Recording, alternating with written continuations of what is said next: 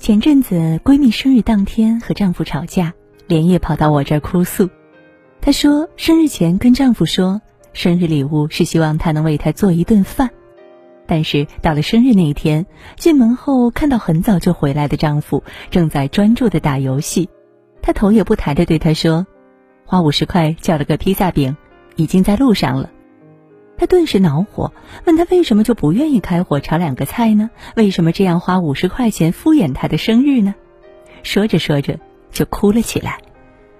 她的丈夫却在这时候哈哈大笑，冷嘲热讽，说她真的很幼稚。他越来越坚定，想要离婚。他说：“永远不要低估细节里带给人的伤害。”我还听过身边的很多例子，妻子离婚后声泪俱下的倾诉婚姻里承受的种种委屈。比如有个姐姐说，她丈夫不吃葱花，她竟然有时候把葱花用筷子挑起来，直接往她的碗里装。还有一个人，她的丈夫从不下厨，却对她做出来的饭菜冷嘲热讽。还有一个人，她丈夫喜欢吃鸡蛋，但她对鸡蛋过敏，她却一再在他的面前吃。外人听来不过都是些小细节，但是正是这些日积月累的小细节，暴露了那些不在意。当这些冷漠终于寒透了一个人的心，最后就会决绝的离开。人若是真的在乎某些人，爱是藏不住的，他会从细枝末节里跑出来。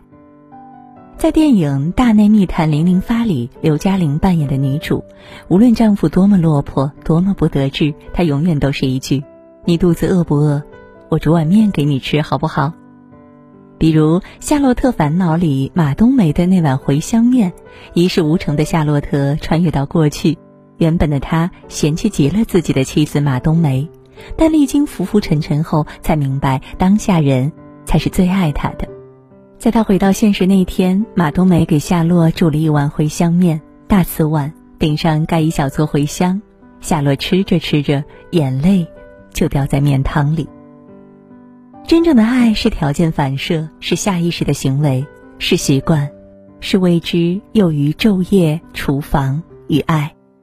这让我想到和我同住一栋楼的张叔叔一家，假期放假和我爸去他家泡茶，聊得正欢时，阿姨走过来，我看到因为茶水滚烫，当他给阿姨倒茶的时候，很自然的端起来在嘴边吹了下，再送到阿姨的手边。阿姨笑着说：“她最爱张叔烧的那一手好菜。”在这个家里一直是他掌勺，并且甘之如饴。只要他和小孩想吃什么，他就会变着法儿给家人做出来。这么多年来，纵然吃遍山珍海味，他和儿子唯独贪恋他做出来的味道。我们秒懂为什么这个家里是满满的温馨。夫妻之间、父母子女之间，将爱灌注在生活的点滴里，将每个人的心融在了一起。最近看到一个故事，让我很动容。故事里，小女孩从小喜欢吃红烧肉，心心念念着长大后想养猪，但她的父亲却一直很反对，两个人自此矛盾横生。这是一个天底下万千父亲的缩影，对孩子看起来总是满不在乎，一边训斥他能不能有点小姑娘的样子，却也一边偷偷的给他做他爱吃的红烧肉，带着满满的耐心和爱意，一丝不苟的做着这点点滴滴。和小贩挑剔肉的肥瘦，和妻子小心翼翼的掂量咸淡。长大后的小女孩如她所愿的成为了一名养殖技术指导员。今年春节回家的时候，她发现原来她一直以为是妈妈做的红烧肉，竟然是爸爸为她做的。原来她努力向前的背后是父亲一直在默默守护。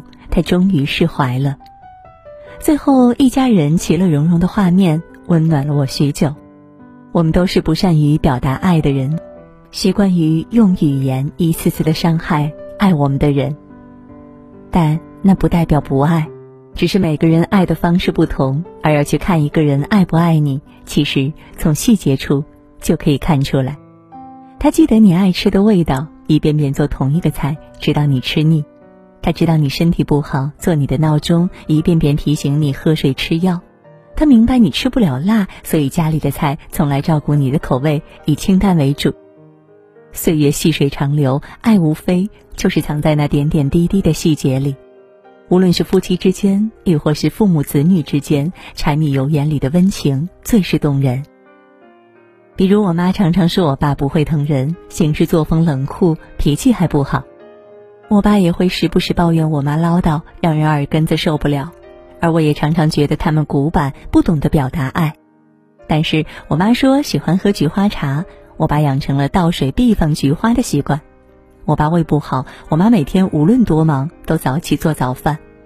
我一旦夸了一口这道菜好吃，他们俩就会不厌其烦的天天做。爱哪里需要轰轰烈烈啊？平凡之处的坚持已是伟大。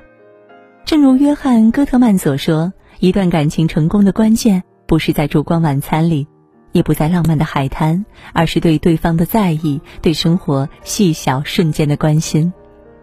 人心很软的，一些细节足以打动人，请珍惜你身边每个爱你的人，在那一砖一瓦中。”在一饭一书之间，在细水长流间，和爱你的人一起，平安，喜乐。